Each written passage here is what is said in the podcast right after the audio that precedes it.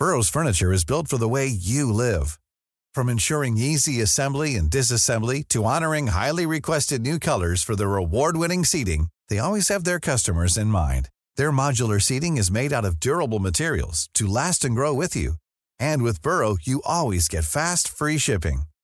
Get up to 60% off during Burrow's Memorial Day sale at burrow.com slash ACAST. That's burrow.com slash ACAST. burrow.com slash ACAST.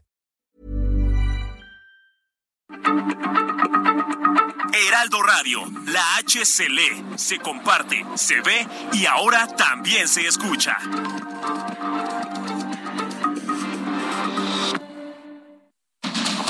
Inicia. Heraldo Noticias de la tarde con Jesús Martín Mendoza. En Heraldo Radio.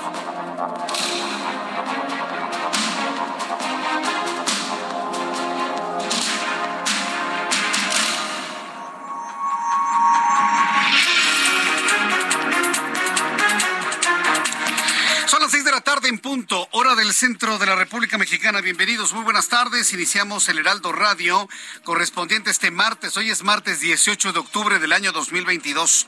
Me da un enorme gusto saludar a través de los micrófonos del Heraldo Radio en toda la República Mexicana. Súbale el volumen a su radio que le tengo la información más importante hasta estos momentos. Le saluda Jesús Martín Mendoza y le recuerdo que estamos a través de las emisoras del Heraldo Radio en todo el país, a través de la plataforma de YouTube en mi canal Jesús Martín MX, estamos a través de Spotify también. Estamos a través de la página de internet www.heraldodemexico.com.mx y además Estamos a través de las emisoras muy poderosas, con gran potencia, gran cobertura de Now Media Radio en los Estados Unidos. Desde aquí saludamos a todos nuestros amigos hispanoparlantes, angloparlantes que nos escuchan en diversos puntos de la Unión Americana. Este es un resumen con las noticias más importantes hasta este momento. En primer lugar, le informo que luego que la fracción del Movimiento Ciudadano en la Cámara de Diputados solicitó a la Jucopo, a la Junta de Coordinación Política, sí, lo político hoy es noticia principal, citar a comparecer al secretario de la Defensa Nacional para que expliquen por qué los hackearon el presidente de la Jocopo, Ignacio Mier, dijo que la solicitud para que el secretario de la Defensa Nacional, el general secretario Luis Crescencio Sandoval, comparezca es imprudente y respetuosa porque no cumplió la ley. ¡Ay, qué miedo, Mier! ¡Qué miedo con Mier! Manden llamar al secretario de la Defensa Nacional, es cualquier secretario de Estado, cualquiera es cualquier secretario de Estado, es un secretario de Gobernación o de Economía o de Hacienda o de Relaciones Exteriores, pero le tienen un temor y un miedo, y ahí sale Mier con que dice que no, que hay, que, que es una falta de respeto. Pues la oposición seguirá insistiendo en que vaya a comparecer Luis Crescencio Sandoval ante el órgano legislativo y que explique cuáles fueron las razones por las cuales hackearon al ejército, a menos de que no sea un hackeo a menos de que sea lo que yo siempre he sospechado, una filtración desde dentro del ejército. Pero bueno, estaremos atentos de las reacciones ante ese llamado y el vaya la forma en la que el diputado Mier dice que no, a que ¿cuándo había visto usted eso? ¿Cuándo había usted visto eso? Que el legislativo se negara a la comparecencia de funcionarios cuando era lo que se estilaba en otros tiempos que llamen a comparecer al secretario. Ahí iban a comparecer y contestaban preguntas y se armaban sesiones de más de 10 horas. Y hoy, como, como que por qué? como que por qué. Bueno, lo vamos a platicar más adelante aquí en el Heraldo Radio. Y bueno, pues le informo también como segunda noticia que el 64.4% de los mexicanos mayores de 18 años consideran que es inseguro vivir en la ciudad donde viven. A pesar de que la percepción de inseguridad de los mexicanos tuvo un descenso en la estadística del 3% poco, en poco más de tres meses, informó el INEGI.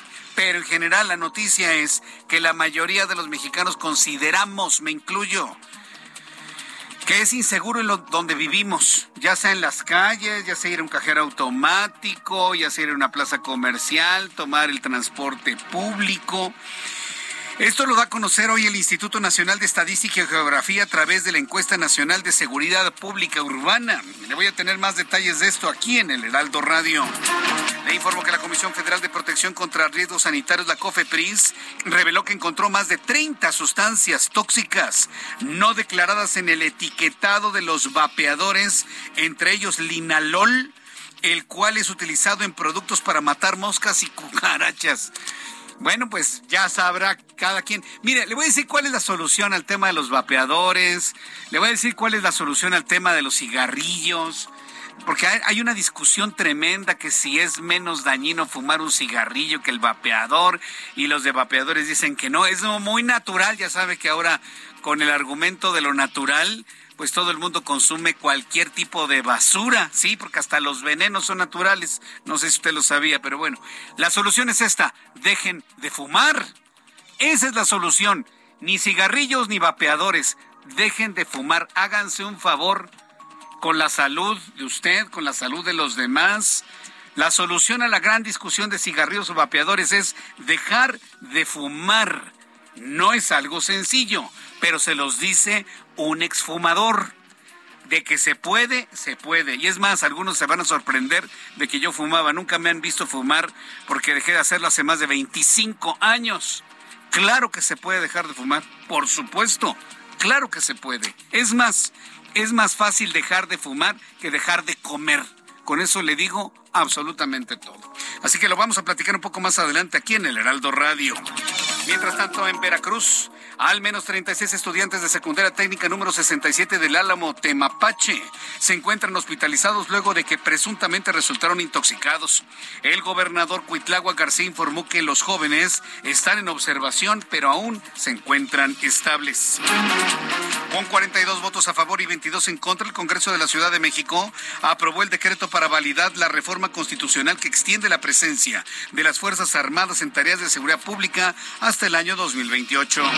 Le informo que cerca de 300 mil personas salieron a las calles en Francia a manifestarse para exigir un aumento salarial con el objeto de contrarrestar la inflación, así como para apoyar a los huelguistas de las refinerías que protestan por la falta de combustible. Son noticias. En resumen, vamos a entrar en comunicación con nuestros compañeros reporteros urbanos, periodistas especializados en información de ciudad. Mario Miranda, gusto en saludarte. ¿En dónde te ubicamos a esta hora? ¿Qué tal, Jesús Martín? Buenas tardes. Pues tenemos información real de la zona surponiente. En estos momentos ya tenemos presencia de lluvia. Informo que en estos momentos encontraremos buen avance en el periférico en el tramo de San Antonio a la glorieta de San Jerónimo. En el sentido opuesto del periférico de San Jerónimo a Barranca del Muerto tenemos carga vehicular. Barranca del Muerto de Insurgentes al periférico con tránsito lento. La avenida Revolución de San Pedro de los Pinos a Barranca del Muerto con vialidad complicada debido al pavimento mojado y los encargamientos en la zona. Y finalmente la avenida Patriotismo de Extremadura al viaducto Miguel Alemán con tránsito lento. Jesús Martín, recomendarles a los automovilistas que manejen con precaución debido a que encontrará el pavimento mojado. Muchas gracias por esta información, Mario. Seguimos pendientes, buenas tardes. Hasta luego, que te vaya muy bien. Vamos con nuestro compañero Gerardo Galicia, quien nos tiene más información. ¿En dónde te ubicamos, Gerardo? Adelante, muy buenas tardes. Excelente tarde, Jesús Martín. Estamos eh, ya saliendo de la zona centro de la alcaldía Xochimilco y estamos encontrando lluvia muy intensa para nuestros amigos que se dirigen a este perímetro. Hay que manejar con mucha paciencia, sobre todo precaución, por los encharcamientos cada vez más severos y el avance es muy complicado. Si dejan atrás ya la glorita de Vaqueritos rumbo a la zona centro de Xochimilco, van a encontrarse con asentamientos de consideración, sobre todo llegando a la avenida Guadalupe y Ramírez. El sentido opuesto está avanzando mucho mejor y para nuestros amigos que van a utilizar el periférico a esa altura estamos encontrando anegaciones en los carriles de extrema derecha, sobre todo dejando atrás la glorieta de Vaqueritos y si se dirigen hacia la zona de Muyuguardia, hacia el perímetro de Cuemanco, hay que manejar de preferencia por carriles centrales, los laterales ya quedan con eh, anegaciones severas y también bastante lodo que está cayendo de la zona de camellones. Por lo pronto, Jesús Martín, el reporte y seguimos, por supuesto, muy pendientes. Muchas gracias por la información, Gerardo Galicia. Hasta luego. Hasta luego, que te vaya muy bien. Nuestros compañeros reporteros urbanos están muy atentos de lo que sucede en algunos puntos del Valle de México. Son las seis de la tarde con nueve minutos y escuche usted el Heraldo Radio. El amor inspira nuestras acciones por México. Reforestando la tierra, reciclando cuidando el agua, impulsando a las mujeres y generando bienestar en las comunidades. Juntos somos Coca-Cola y contigo el amor multiplica. Estamos escuchando los mensajes de nuestros amigos de Industria Mexicana Coca-Cola, quiero enviar un, gran agradecimiento a nuestros amigos de Coca-Cola que ayer nos permitieron vivir una verdadera experiencia pues en, todas estas actividades rumbo al Mundial de Qatar 2022. Esa es la razón por la cual ayer no estuve aquí en el programa de noticias y quiero agradecerle infinitamente a Heriberto Vázquez el que nos haya cubierto con las noticias el día de ayer. Muchas gracias, mi querido Heriberto, nuestro gerente general aquí en el Heraldo Radio. Y él, bueno, pues eh, luego, luego se, se, prestó y me ayudó a cubrir estos días, este día, mañana y pasado mañana también, en donde estaremos participando de una serie de actividades con motivo de la visita a México, de esta gira que está realizando el trofeo de la FIFA, ¿sí? Es el tour del trofeo original de la Copa Mundial FIFA 2022 por México. Va a visitar varias ciudades. Ayer estuvo en la bueno, el fin de semana estuvo en algunas zonas de la capital del país. Ayer estuvo en el Estadio Azteca. Fuimos convocados quienes estamos de alguna manera involucrados con nuestros amigos de Coca-Cola. Y bueno, tuvimos una experiencia verdaderamente extraordinaria, una cena con causa en donde, bueno, pues se nos planteó todos los compromisos que una empresa socialmente responsable como lo es eh, Coca-Cola México eh, ha implementado para poder dotar escuelas de agua y de todos los servicios necesarios. Y en ese marco, pues tuvimos la oportunidad de estar en contacto con el trofeo de la FIFA. El original, por supuesto, un trofeo verdaderamente exquisito, precioso, ¿no? 6 kilogramos, pesa 6 kilos con 175 gramos y de esos 6 kilos con 175 gramos, 5 kilos son de oro puro, de este trofeo, de este, como le decía mi esposa Silvia García Castillo, porque ella me acompañó, eh, este santo grial del fútbol mundial o el becerro de oro, ¿no? Es, es, increíble la adoración que hay hacia un objeto como lo es el trofeo de la FIFA, pero además toda la toda la protección que hay en torno a ella, desde el robo del trofeo Jules Rimet, eh, y que el cual nunca se pudo eh, recuperar, dicen algunos que sí lo recuperaron, pero pues, la verdad es que nunca lo recuperaron. Desde entonces el trofeo de la FIFA pues está envuelto en un verdadero misticismo, ¿no? en cuanto a sus salidas, en cuanto a quién lo toca, en cuanto a quién se acerca, en cuanto a cómo lo, lo protegen para ser transportado.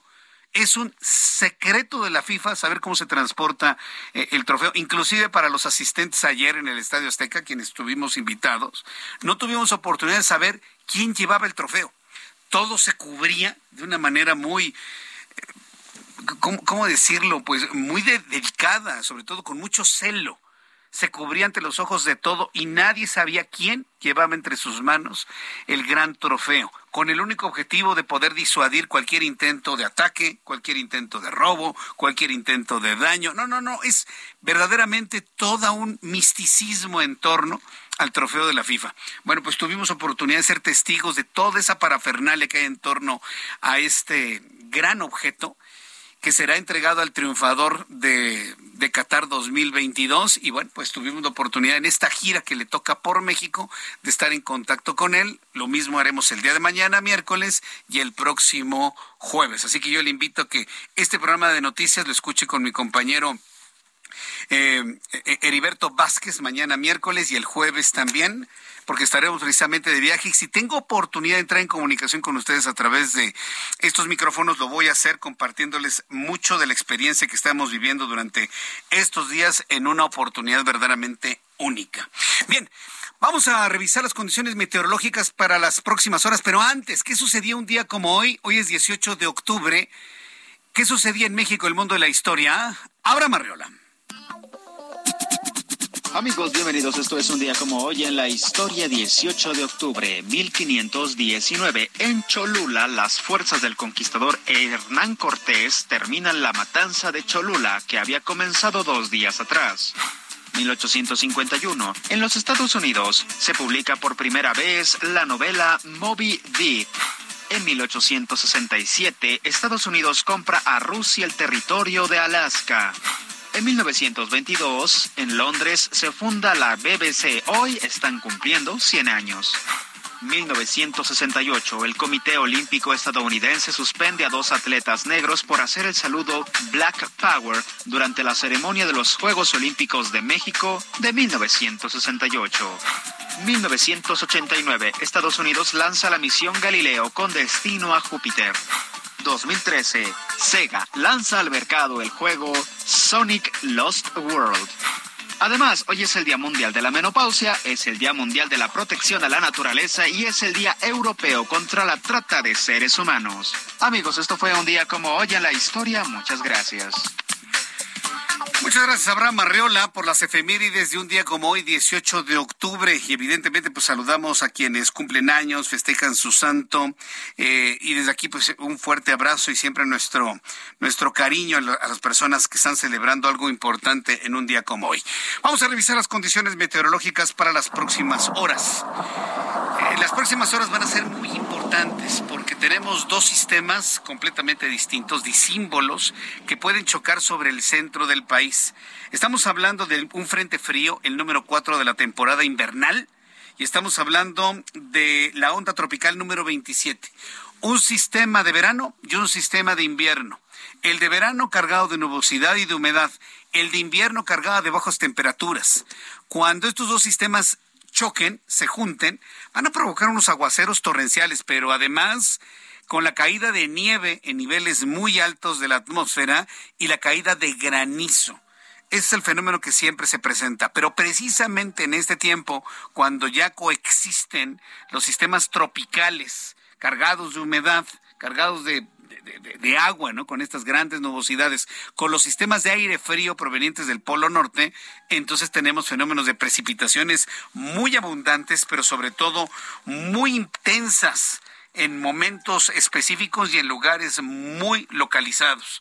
Así que estemos muy atentos de lo que suceda durante las próximas horas.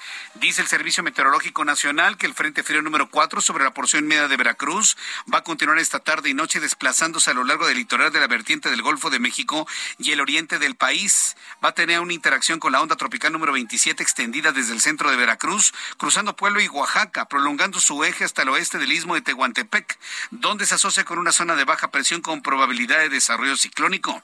Dicha situación genera fuerte inestabilidad atmosférica previéndose lluvias puntuales torrenciales en dichos estados con descargas eléctricas y posible caída de granizo, lo que ya le adelantaba, además de lluvias intensas en Hidalgo, Tabasco, Chiapas, fuertes en Tamaulipas, San Luis Potosí, Querétaro, Tlaxcala y lluvias fuertes también aquí en la capital de la República y los municipios conurbados a la Ciudad de México. Para que usted lo tome en cuenta, se prepare, no se confíe, va a llover con intensidad muy probablemente durante esta noche madrugada. De hecho, ayer ya llovió, usted vio las los tremendos aguaceros que tuvimos ayer aquí en la capital de la República Mexicana. Llovió como en tres ocasiones a lo largo de la tarde, teniendo diversas afectaciones en la Ciudad de México. De hecho, ya llueve en estos momentos en la Ciudad de México. Dice el Servicio Meteorológico Nacional que ya cae precipitación en el norte y poniente de la ciudad. 18 grados en este momento, mínima 13, máxima 21. Amigos en Guadalajara, Jalisco, 25 grados en este momento, mínima 16, máxima 26. En Monterrey, Nuevo mínima 13, máxima 18, 14 grados en este momento. Villahermosa, Tabasco, mínima 23, máxima 28, 26 en este momento. Aguacero torrencial con descarga eléctrica en Mérida, mínima 23, máxima 31, 26 en este momento. Vuelve a llover de manera preocupante en Cuernavaca y toda la zona que tiene que ver con los balnearios. 16 grados la temperatura mínima, máxima 24, 22 en este momento. En Houston, en contraste, completamente soleado, 19 grados en este momento, mínima 12, máxima 20. Hermosillo, Sonora en el norte, completamente soleado, mínima 16, máxima 34.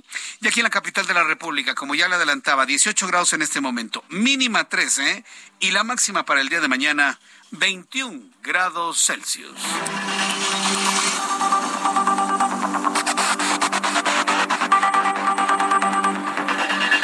6 de la tarde con 19 minutos tiempo del centro de la República Mexicana. Escuche lo que pasó hoy en el Congreso. Es verdaderamente insólito, es verdaderamente inaudito. Y, ese nivel de, pues yo no sé, de sumisión, por no decir alguna otra palabra que pueda ofender más, ese nivel de sumisión verdaderamente ya, ya estos niveles verdaderamente preocupa. ¿Cuántas veces durante las anteriores administraciones se exigía que tanto el presidente, pero sobre todo su gabinete compareciera ante el legislativo para explicar una u otra cosa. Hoy, por órdenes del presidente, el diputado Mier dice no. No vamos a llamarle al general secretario. Es una falta de respeto. Y todos, uy, uy, uy, uy.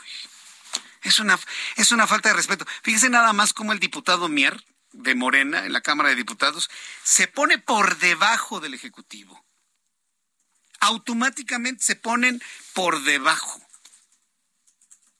Que alguien le explique, yo no le voy a explicar al diputado Mier, qué flojera, pero que alguien le explique que hay separación de poderes y que los tres poderes tienen exactamente el mismo nivel de importancia en nuestro país, que alguien se los explique. Yo no se lo voy a explicar, no tengo tiempo que perder con un diputado que dice, ay, es una falta de respeto llamarle al general secretario. Es increíble lo que escuchamos el día de hoy. Luego de que la fracción del Movimiento Ciudadano en la Cámara de Diputados solicitó a la Junta de Coordinación Política citar a comparecer al general secretario Luis Crescencio Sandoval para explicar todo lo sucedido en torno al hackeo de información de la que fue víctima la Sedena, Hoy el secretario de Gobernación, Adán Augusto López, afirmó que el general Luis Crescencio Sandoval habría cancelado un encuentro previsto para este martes con diputados integrantes de la Comisión de la Defensa Nacional. Sergio Barrera envió una carta irrespetuosa al general, dijeron. Elia Castillo, reportera del Heraldo, nos informa pues, de qué manera pues, no quieren que se pare el general secretario ante el legislativo. Adelante, Elia, gusto en saludarte. Muy buenas tardes, Jesús Martín, te saludo con mucho gusto a ti al auditorio. Bueno, pues así es, luego de este episodio que ya comentas, en donde, bueno, pues se canceló esta, eh, esta solicitud de reunión con el general secretario por parte de la Comisión de eh, Defensa Nacional que va a destacar porque se manejó que había sido una invitación individual por parte del diputado de Mesista, sin embargo fue un acuerdo que aprobó la Comisión de la Defensa Nacional. Bueno, pues este eh, martes Jesús Martín, el coordinador de la fracción parlamentaria de Movimiento Ciudadano, Jorge Álvarez Maínez, hizo la solicitud formal ante la Junta de Coordinación Política de la Cámara de Diputados para que el eh, secretario general pueda, perdón, para que el general secretario pueda comparecer o comparezca ante el Pleno de la Cámara de Diputados justamente para explicar esta eh, vulneración a la seguridad e informática de la Secretaría de la Defensa Nacional. Sin embargo, esta petición fue rechazada bajo el argumento de que este tema es de seguridad nacional y compete únicamente al Senado de la República. Esta fue la respuesta del presidente de la Junta de Coordinación Política, Ignacio Mier, quien señaló que esta petición se, turnó, se turnó a la Comisión Bicameral de Seguridad Nacional para su análisis. Por ende, bueno, pues fue bateada por la Junta de Coordinación Política de esta Cámara de Diputados y con esto, bueno, pues se pone o se frena una vez más la comparecencia del titular de la Secretaría de la Defensa Nacional. Ese es el reporte que te tengo, Jesús Martín. Es verdaderamente insólito, inaudito. Elia, muchas gracias por la información. Muy buena tarde. ¿Y sabe qué es lo peor? Y eso se lo digo yo, en función del conocimiento que tengo de nuestras Fuerzas Armadas, que se han ganado el respeto de la ciudadanía a, punta de trabajo, de entrega, de esfuerzo. Yo no, yo no tengo la menor duda que tanto el general Luis Crescencio Sandoval como el almirante de la, de la Marina Armada de México estén en la mejor disposición de comparecer. Estoy seguro que ellos no tienen ningún problema en comparecer y hablar con el legislativo. Ah, pero pues ellos mismos se, pues se bloquean, ¿no? No sea que se vaya a enojar el presidente, que es nuestro jefe, ¿no? Antes de decirlos de Morena. Vamos con Misael Zavala, reportero del Heraldo Media Group. Adelante, Misael. Gusto en saludarte. Muy buenas tardes. Jesús Martín, muy buenas tardes. Buenas tardes al auditorio. Pues también en el Senado de la República, pues se canceló la comparecencia de los titulares de las Fuerzas Armadas, al igual que en la Cámara de los Diputados.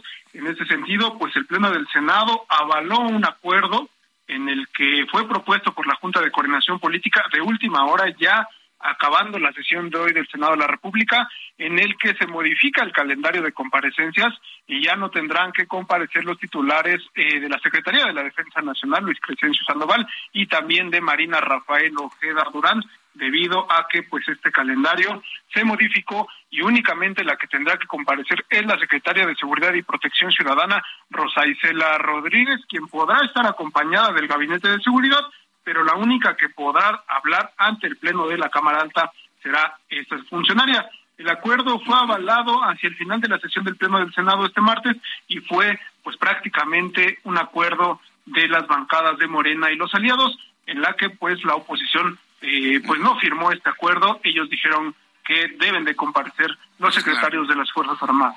Sí, siempre ha sucedido así. Pues Misael Zavala, muchas gracias por la información. Gracias, Jesús Martín. Hasta luego. Misael Zavala, reportero del Heraldo Media. ¿Cómo la ve? La primera vez en más de 30 años que veo que los propios legisladores no quieren que dos secretarios acudan a comparecer. Voy a los anuncios y regreso enseguida. Escucha las noticias de la tarde con Jesús Martín Mendoza. Regresamos. Heraldo Radio, con la H que sí suena y ahora también se escucha.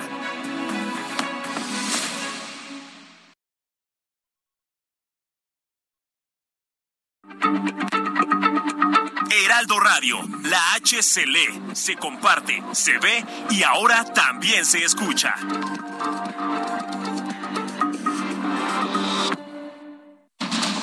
Continúa Heraldo Noticias de la tarde con Jesús Martín Mendoza.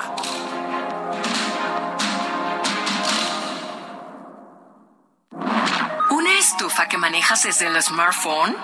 Nuevas estufas LG InstaView, ahora con inteligencia artificial LG ThinQ. Toca dos veces y descubre la magia del interior sin abrir la puerta.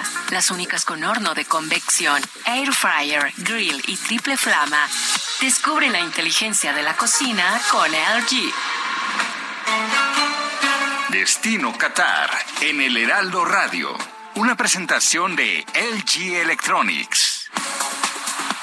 En apariencia, todos estamos listos para que inicie la Copa del Mundo. Los equipos calificados, algunos jugadores fuera o casi, como el mexicano Jesús Manuel, el Tecatito Corona, pero la pregunta que sigue en el aire es, ¿Qatar está listo? Es el primer país del Medio Oriente y la nación más pequeña en albergar la Copa del Mundo. Ha gastado miles de millones de dólares en infraestructura, pero nunca ha organizado un evento de esta escala, que inusualmente también se llevará a cabo en una sola ciudad o sus alrededores, donde habrá cuatro partidos diarios durante los primeros 12 días.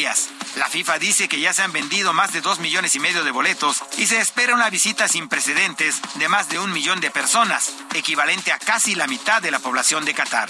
Y ya platicaremos del experimento en el Estadio Lusail, donde por cierto México jugará dos partidos de la primera ronda, evento al que acudieron más de 77 mil personas, la mayor cantidad jamás congregada para un evento en este país. Hasta la próxima, lo saluda Edgar Valero. Destino Qatar en el Heraldo Radio. Una presentación de LG Electronics.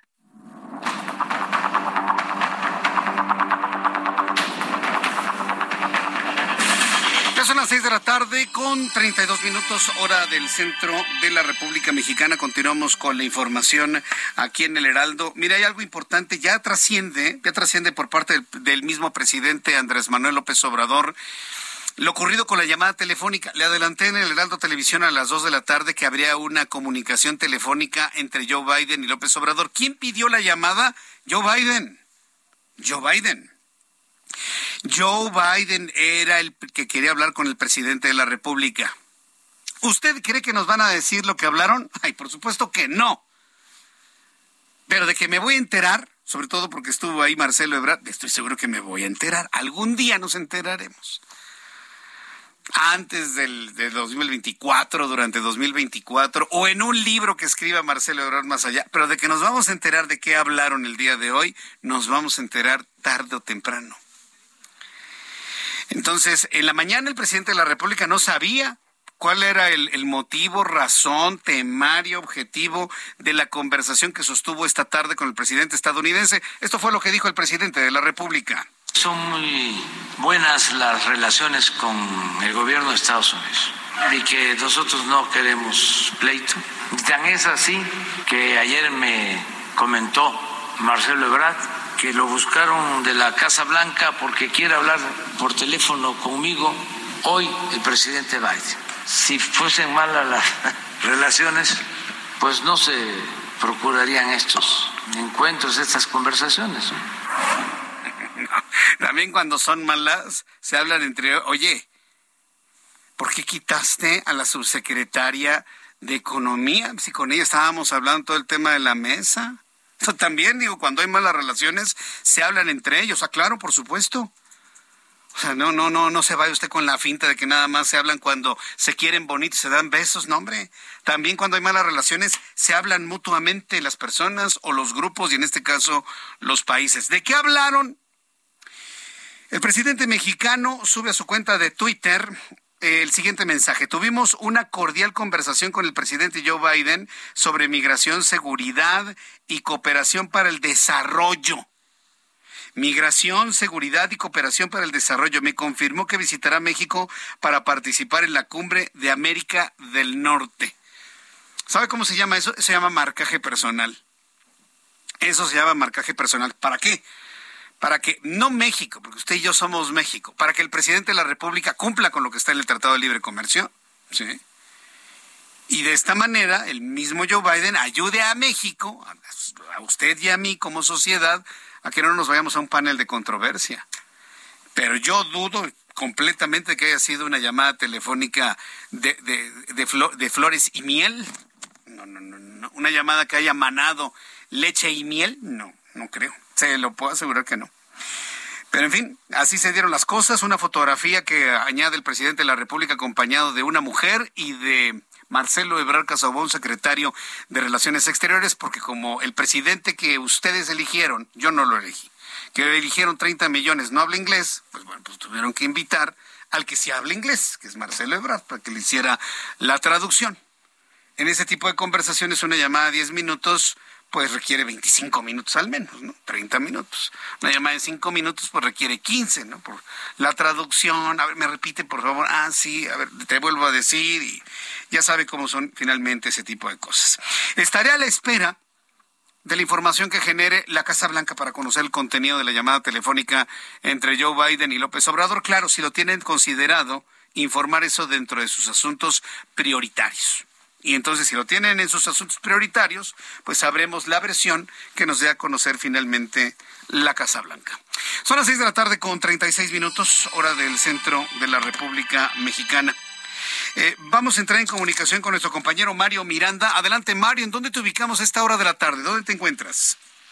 ¿Qué tal, Jesús Martín? Buenas tardes. Pues informo que tenemos un bloqueo en la avenida central a altura de la avenida Río de la Luz en dirección a Ecatepec. Son aproximadamente 30 personas quienes piden se agilice la obra de un pozo de agua debido a que esto ha provocado escasez de agua en sus viviendas en las colonias de Ciudad Mesa y Aragón. Y hasta el momento ninguna autoridad ha llegado a dialogar con estas personas para atender sus peticiones. Jesús Martín, tenemos cerrada la realidad sobre la avenida central, esto en dirección hacia Catepec.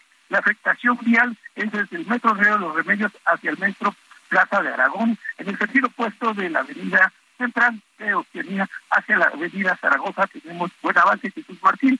Pues informarte que estas personas pues ya llevan aquí aproximadamente una hora bloqueando esta avenida tan principal para todas las personas que se dirigen hacia Ecatepec y está pues tráfico totalmente a vuelta de ruedas Jesús Martín ya incluso llega hasta la parte donde inicia esta avenida Oceanía hacia esta zona de Aragón el tránsito es totalmente a vuelta de ruedas y aún más pues con la lluvia esto ha provocado pues bastante este, caos viales de esta zona, Jesús Martín.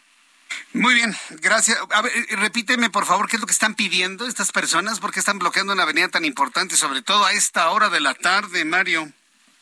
Sí, sí, personal del Estado de México de ahora está realizando los trabajos de una obra de un pozo de agua y por este motivo pues ha cerrado las llaves de, de agua para varias colonias y estas personas pues piden que ya terminen de realizar estos trabajos para que pues ya se, se puedan abrir las bombas de agua hacia sus casas. Bien, correcto. Bueno, pues gracias por la información, Mario. Hasta luego. Bueno, vamos a seguir. Al ratito regreso con una actualización mi compañero Mario Miranda para que nos diga si se mantiene ese bloqueo más tarde o finalmente ya puede fluir la vialidad con toda normalidad. Mientras tanto, vamos a entrar en comunicación con José Ríos, él es nuestro corresponsal en el Estado de México. Hubo, hubo lluvias ocasionales, perdón, lluvias que ocasionaron inundaciones en la vía México-Texcoco. Oiga, qué aguacero ayer en el centro del país, como a las siete y media de la noche, se cayó literalmente el cielo. Adelante con información, José Ríos, te escuchamos. Buenas tardes. ¿Qué tal, Jesús Martín? Buenas tardes, te saludo con gusto a ti y a quienes nos escuchan por el Heraldo Radio. Pues sí, como bien comentas, el derivado de las lluvias severas que se han suscitado durante esta tarde de este martes, pues ya se, se registraron algunas inundaciones. Esto sobre la carretera México-Texcoco, México-Puebla, perdón, en la carretera Feretal, en, la, en el municipio de Los Reyes La Paz, la cual, pues bueno, ya se encuentra este, anegada con unos 10 centímetros, 15 centímetros de inundación, lo cual está provocando pues un fuerte tránsito vehicular. Hasta el momento, Jesús Martín, pues las autoridades del municipio de Los Reyes La Paz y del gobierno del Estado de México se han presentado para realizar los trabajos de, de desasolve de la zona, a la cual, pues bueno, hay que apuntar en cada temporada de lluvia siempre registra inundaciones, así que, pues bueno, ahorita el tráfico está parado, sin embargo, pues bueno, vamos a estar a la espera de que se realicen las labores de desasolve y hay que apuntar también, Jesús Martín, que las autoridades de Los Reyes La Paz ya identificaron 12 puntos de riesgo de inundaciones, ya están identificados, sin embargo, pues no se realizan labores para evitar estos puntos de riesgo. Y pues bueno, eh, ya estamos en temporada de lluvias, lluvias fuertes, lluvias que son muy torrenciales en esta región y que pues bueno, es el pan de cada año para toda la población de esta región. Ese es el informe que te tengo, Jesús Martín. Muchas gracias por la información, José Ríos. Seguimos pendientes, buenas tardes. Hasta luego, que te ve muy bien. Se está informando que las fuertes lluvias en el Valle de México han dejado severas inundaciones sobre la carretera México-Texcoco, a la altura del municipio de Los Reyes La Paz, en el Estado de México. Eh, imágenes que llegan a nuestra mesa de trabajo muestran cómo el agua llega a la mitad de las ruedas de los vehículos. Digo, se puede andar. Pero imagínense nada más, las casas, se les filtra el agua, pierden todo, pierden el refrigerador, pierden la sala, pierden el mueble, se les mojan las fotos, adiós papeles, los juguetes de los niños, todo absolutamente. Y luego cuando el agua es de drenaje, ya se imagina lo que lleva el agua de drenaje, que eso llega a lo más recóndito de su sala, de su recámara, de su baño. Si a usted y a mí, digo, no tenemos idea porque afortunadamente no nos ha pasado a la mayoría de quienes escuchamos este programa de noticias, pero nada más imagínense lo más preciado que tiene usted en su sala. Lo que tiene a nivel de suelo, importante para usted, y que de repente se llene con agua proveniente del drenaje, con los desechos de todos sus vecinos, y que lo tenga ahí en su, disuelto en agua, en su sala, en su recámara. A ver, a ver. Yo, nomás le pido Imagínense nada más el momento. ¿Por qué le pido que se imagine algo tan, tan escatológico? Para que nos sensibilicemos, para que no perdamos la capacidad de asombro, para que seamos sensibles ante la tragedia que están viviendo algunas personas con las inundaciones. Pero vuelvo a lo mismo, la lluvia no es una desgracia, la lluvia es una bendición y nunca hay que culpar a la lluvia. Nunca. Espero que toda nuestra vida de esta generación y de las siguientes generaciones siga lloviendo siempre porque de la lluvia vivimos. Pero sí, si se le inunda el lugar donde usted vive es porque su casa está construida en un lugar donde no debió haberse construido. Eso es muy importante también reflexionarlo y tomarlo, tomarlo en cuenta. Bien, cuando faltan 18 minutos para que sean las 7 de la noche hora del centro de la República Mexicana, quiero informarle que el gobernador de Jalisco, Enrique Alfaro, aseveró que hay más violencia en estados gobernados por Morena. ¿Sabe qué he descubierto? A ver, súbale el volumen a su radio. Al fin que estamos platicando usted y yo solos, aquí nadie nos oye. Pero, ¿sabe lo que he percibido? Y no lo voy a decir con un afán de molestar absolutamente a nadie, sino como una descripción de una condición. Yo siento que el secretario de Gobernación, Adán Augusto López, debería ser un poco más controlado en sus comentarios, un poco más discreto. Porque lo que está haciendo es generar una serie de conflictos con lo que él piensa. Él piensa que pensar en violencia se le ocurre al estado de Jalisco, pues tendría que pensar primero en otros estados gobernados por Morena, ¿no? Y entonces en el debate le ganan. Entonces, como consejo de amistad o no amistad, como usted lo vea, como consejo le decimos al secretario de Gobernación, contrólese más, estalle menos, estalle menos. Que le dijeron algo, tranquilo, tranquilo, usted siga adelante pero a todo el mundo le contesta y cuando va a la cámara les contesta y cuando va acá les contesta y que si una reportera le dice les contesta. Pues hoy se llevó precisamente una aclaración muy importante por parte del gobernador de Jalisco, Enrique Alfaro, quien aseveró que hay más violencia en los estados gobernados por Morena. Esto luego de que el secretario de Gobernación, Adán Augusto López, manifestó que cuando escucha la frase baños de sangre, piensa en Jalisco, piensa en Guanajuato, piensa en Michoacán. Vamos a escuchar primero lo que dijo el secretario de Gobernación, para que vea a lo que me refiero en el comentario anterior. Cuando se maneja estos términos de baños de sangre, ¿qué es lo que primero que le llega a la mente? de Guanajuato, Jalisco, Michoacán, que están hoy convertidos en el paraíso de la incidencia delictiva y pues nuestro compromiso es que esto no siga sucediendo y ayudar a los gobiernos de esos estados a reducir los índices delictivos. ¿Qué gana el secretario de Gobernación con enemistarse con los gobernadores de esas entidades? ¿Qué gana? Nada. Pierde apoyos a su aspiración presidencial. Pierde apoyos. Si a una pregunta como esa contestara, bueno, mire, no podemos focalizar el problema de la delincuencia en un lugar específico, pero sí le puedo asegurar que estamos haciendo todo lo que está a nuestro alcance para poder controlar la delincuencia y poder regresar la seguridad de las familias. ¿Qué les cuesta decir eso? Eso se llama política. Política. Yo en lo personal pienso que no gana nada el secretario de Gobernación en su aspiración enfrentándose con los gobernadores. Como consejo de amigos se lo digo. De verdad, de verdad, de verdad, no gana nada. ¿Por qué? Porque el gobernador de Jalisco contestó de esta manera. Vamos a escuchar a Mayeli Mariscal. Ella es nuestra corresponsal en Guadalajara, Jalisco, quien nos tiene los detalles de lo que dijo hoy el gobernador de Jalisco. Adelante, Mayeli, gusto en saludarte. Muy buenas tardes. Eh, pues así es, Enrique Alfaro Ramírez le responde al secretario de Gobernación eh, ante estas declaraciones que acabamos de escuchar y bueno, eh, le dice que hay otras entidades en donde gobierna Morena eh, cuyos índices delictivos pues están bastante más altos que los de Jalisco. Y es que de acuerdo con los datos mm, de la Secretaría eh, Nacional, mm, Secretaría de Seguridad Nacional, justamente Jalisco se encuentra en la media nacional, por debajo de la media nacional en delitos como feminicidios, homicidios dolosos, entre otros. Y bueno, vamos a escuchar parte de la respuesta que dio Enrique Alfaro. Lamento mucho las declaraciones que hizo ayer el secretario de Gobernación en contra de gobernadores de oposición, pero muy en especial en contra del Estado de Jalisco. Eh, no pienso contestarle al secretario con ofensas y con mentiras, eh, porque seguir hablando de un tema tan delicado como ese de la seguridad en esos términos me parece que es un grave error y una terrible irresponsabilidad. Quiero solamente decirle al secretario de Gobernación que dijo que cuando piensa en baños de sangre, piensa en Jalisco, que Jalisco, con los datos del Sistema Nacional de Seguridad, los datos que ha presentado el presidente de la República en sus visitas a Jalisco, está por debajo de la media nacional en la incidencia delictiva total. Y que, por cierto, antes de nosotros, en los datos del Sistema Nacional de Seguridad, hay 10 estados gobernados por Morena que tienen una mayor tasa de incidencia delictiva total, donde están integrados todos los delitos.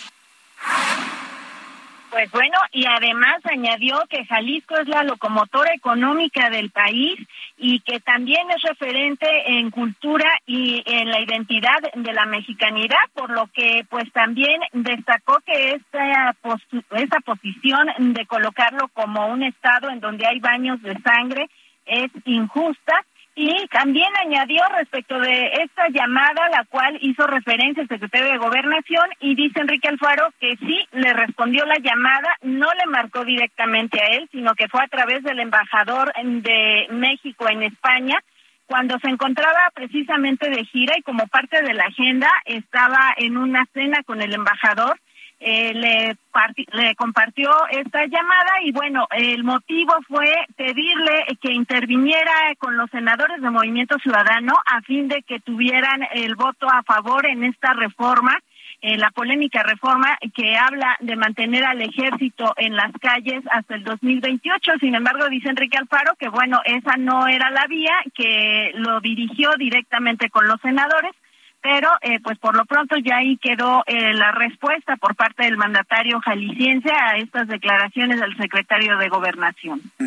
Bien, pues muchas gracias por esta información, Mayeli Mariscal.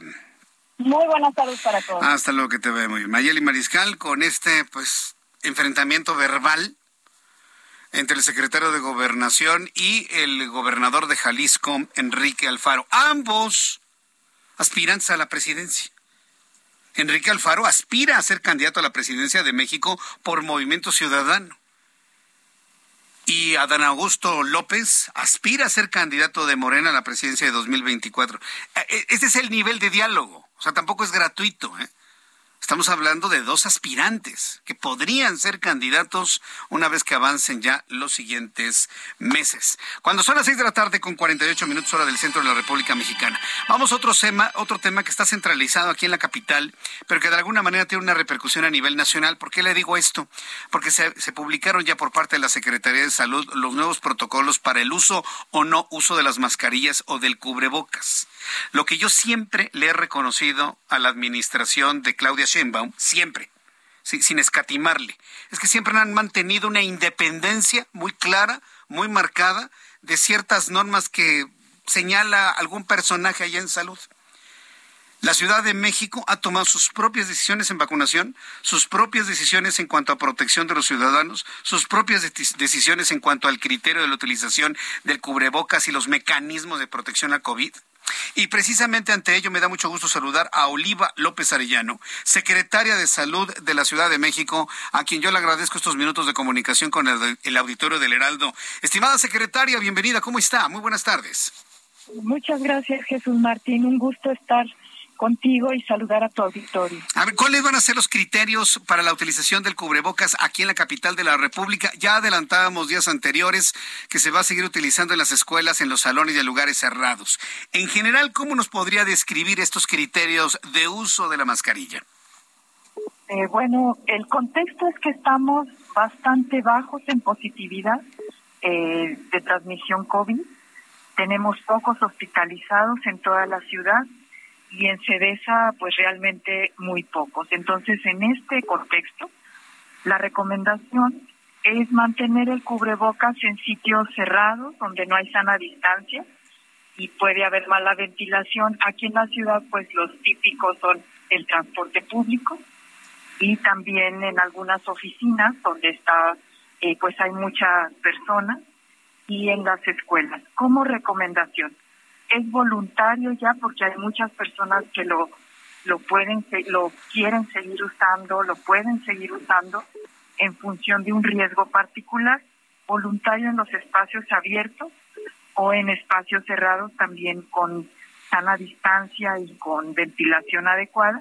Sobre todo lo recomendamos para personas adultas mayores, en personas enfermas con problemas de inmunodepresión y enfermos sospechosos o confirmados de COVID, porque aquí pues reducimos la posibilidad de contagiar a otros o de enfermarnos si somos personas grandes.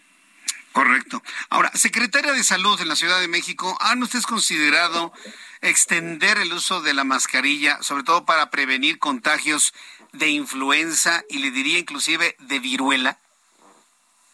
Bueno, aquí lo que es muy importante es que este pequeño aditamento que puede ser un poco molesto, es muy útil para evitar, reducir el riesgo de cualquier enfermedad respiratoria, de infecciones respiratorias, influenza, virus respiratorios estacionales y por supuesto COVID. Entonces, por eso nuestra eh, recomendación es que sí se debe usar donde tenemos más riesgo por la cantidad de personas en sitios cerrados y también cuando estamos enfermos. Correcto. Los programas de vacunación van a continuar, ¿verdad? En la capital del país. Sí, seguimos vacunando. Esta semana estamos vacunando a segunda dosis a los niños de 6 años y vacunando niños de 5 a 11 años rezagados. Afortunadamente sabemos que en la ciudad tenemos una cobertura muy alta de vacunación anti-COVID. 99% de las personas de y ahora sí de cinco en adelante con por lo menos una dosis. Sí, correcto. Preguntaba precisamente esto porque la vacunación con los protocolos de cuidado, que incluyen la sana distancia también todavía, y la utilización de la mascarilla en estos criterios que usted nos ha planteado, pues nos van a ayudar seguramente a que sigamos bajando los índices de contagio, sobre todo ahora que nos acercamos al invierno, doctora. Esto es muy importante. Ya aprendimos que el virus prevalece con el frío y la humedad. Es importante entonces señalar esto, ¿no? Así es, nos preparamos para el invierno vacunándonos eh, contra la influenza, los grupos que ya sabemos tienen más riesgo de padecer cuadros graves de influenza, mayores de 60 años eh, niños menores de 5, personas embarazadas, personal de salud y también pues nos seguimos vacunando contra el COVID ahora en estos grupos de menores, que es donde estamos concentrando eh, la atención porque son los que están o teniendo sus segundas dosis o eh, iniciando sus esquemas a los rezagados. Bien, pues Oliva López Arellano, secretaria de Salud del Gobierno de la Ciudad de México, muchas gracias por este tiempo para el auditorio del Heraldo Radio. Cualquier información concerniente a la eh, protección a la salud de los habitantes de la Ciudad de México, pues volveremos a entrar en comunicación con usted. Un enorme abrazo. Gracias, doctora.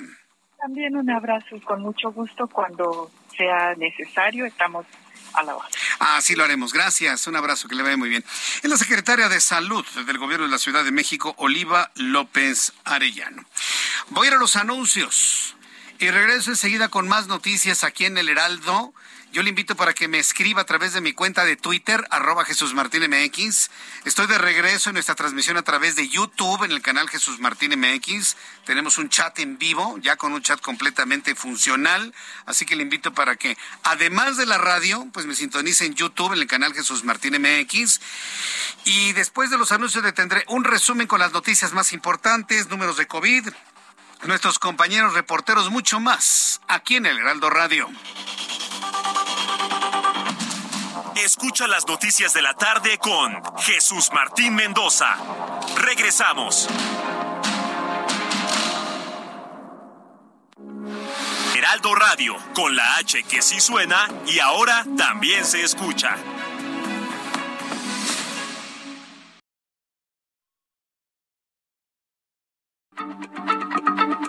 Heraldo Radio, la H se lee, se comparte, se ve y ahora también se escucha.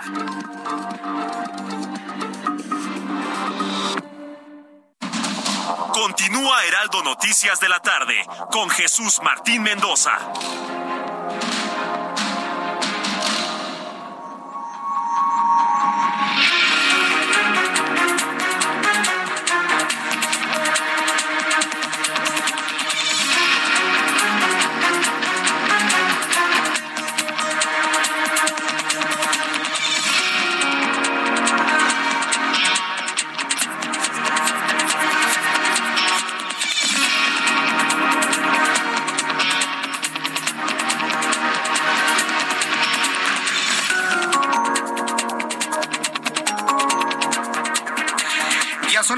Punto, las 19 horas en punto hora del centro de la República Mexicana.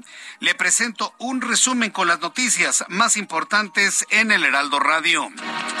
Varias personas a través de nuestras formas de consulta me han informado sobre la ocurrencia de un sismo poco después de las 6 de la tarde.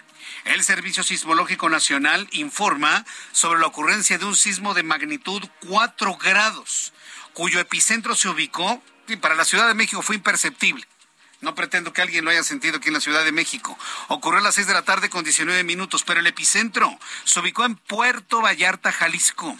Estamos a la espera de información sobre las percepciones del movimiento sísmico que aunque de baja magnitud, el epicentro al estar cerca de Puerto Vallarta pudo sentirse con alguna intensidad.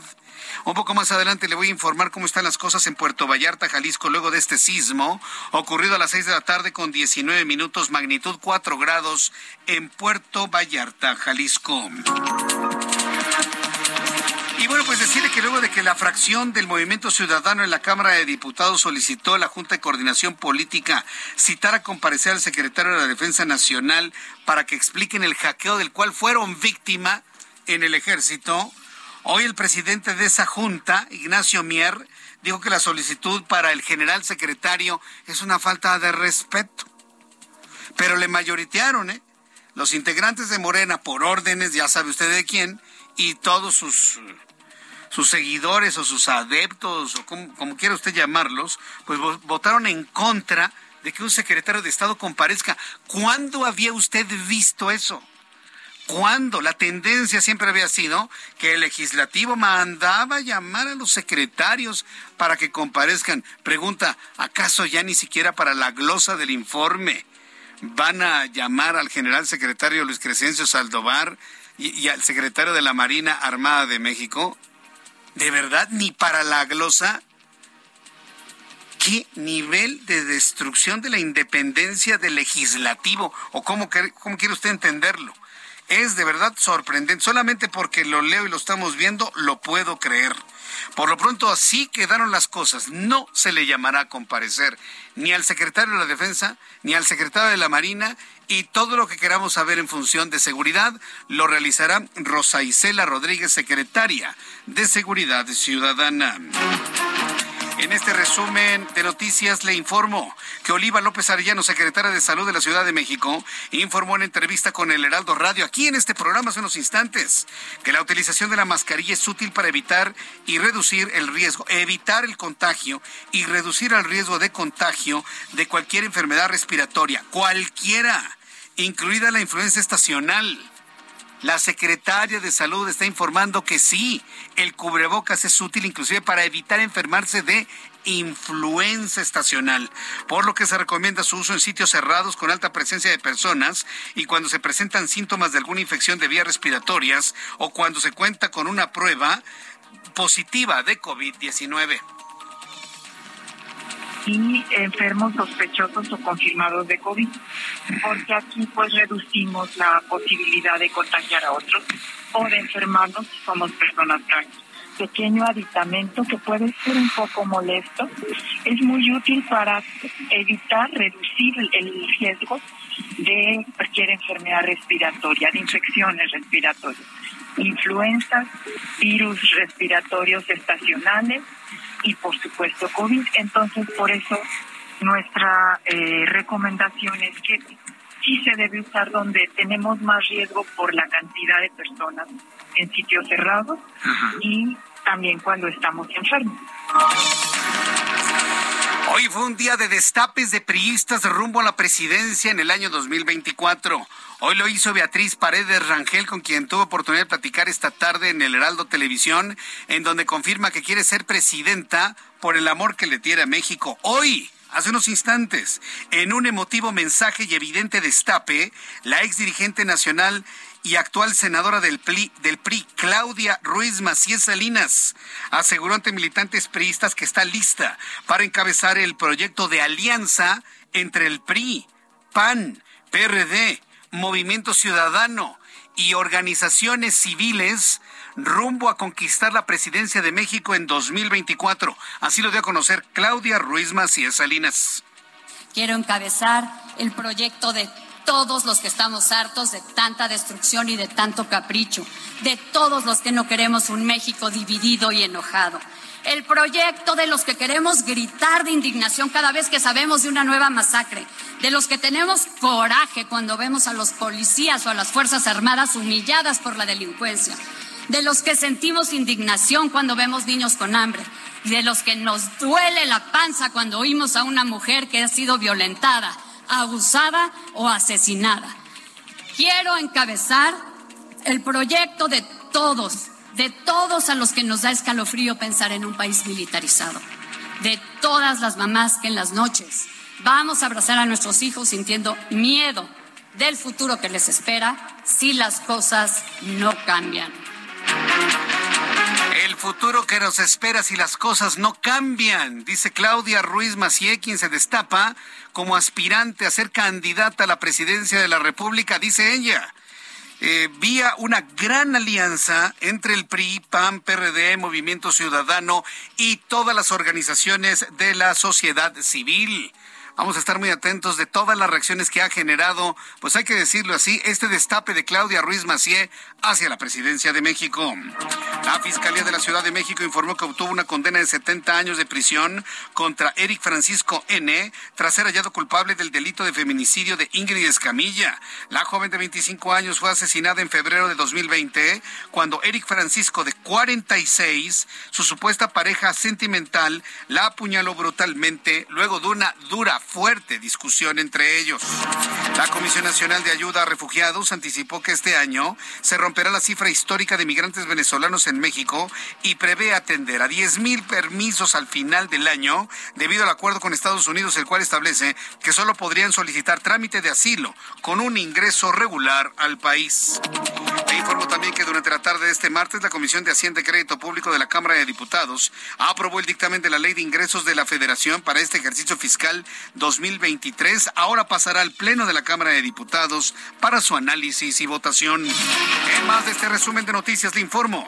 De acuerdo con el reporte de la Secretaría de Salud, los casos de viruela del mono en México registrados durante la última semana fueron 321 para un total de 2.468 casos de viruela en México desde el pasado mes de agosto, cuando se registró el primer caso de viruela en territorio nacional. Le informo que la Universidad de Boston, eso en Massachusetts, en los Estados Unidos, desmintieron la información que circuló en redes sociales sobre la creación de una variante de COVID-19 más letal. La creación, note usted lo que viene intrínseco en, en la información malintencionada que está girando por las redes sociales la creación de una variante de COVID-19 más letal, pero confirmaron que la combinación exitosa de la cepa de Omicron con el virus original, el virus ancestral, crearon una mutación híbrida con alta transmisibilidad con letalidad del virus original. Bueno, pues ha desmentido esta información, así que no haga caso de las cosas que le informan malintencionadamente a través de las redes sociales. En una entrevista a medios estadounidenses, el, presidente ruso Joe Biden aseguró que el discurso de su homólogo, perdón, el presidente de Estados Unidos Joe Biden aseveró que el discurso de su homólogo ruso Vladimir Putin es irracional, pues dijo que Putin pensó que iba a ser recibido con los brazos abiertos en Kiev y calculó mal completamente. Eso dijo Joe Biden. ¿Usted cree que si hubiese ganado la presidencia de Estados Unidos eh, Donald Trump, el discurso entre Vladimir Putin y Donald Trump tendría este nivel? Yo tengo mis dudas, ¿eh? Es más, yo estoy seguro que no hubiera habido guerra entre Rusia y Ucrania. Estoy seguro. Trump es amiguísimo de Vladimir Putin. Hubiera hecho hasta lo imposible por detener esas intenciones y buscar la conquista de Ucrania, pues de otra manera, ¿no? Pero bueno, pues finalmente ya se hizo como se hizo y hoy Joe Biden arremete contra Vladimir Putin desde el punto de vista epistolar, vamos a llamarlo así. Un naufragio de un buque de guerra alemán se encuentra en el fondo del mar del norte en Bélgica y continúa vertiendo sustancias contaminantes que son producto de los metales como el mercurio y otros componentes que forman parte de explosivos activos de acuerdo con un estudio realizado por científicos en la Universidad de Gante en Bélgica. Sí, como usted lo escuchó, mercurio, esa bolita que es ese metal líquido que se hace bolita en su mano, que es altamente contaminante, altamente venenoso, lo vertieron al mar, lo vertieron al mar, para que usted se sorprenda un poquito más de lo que somos capaces en el mundo. Son las noticias en resumen. Le invito para que siga con nosotros. Le saluda Jesús Martín Mendoza.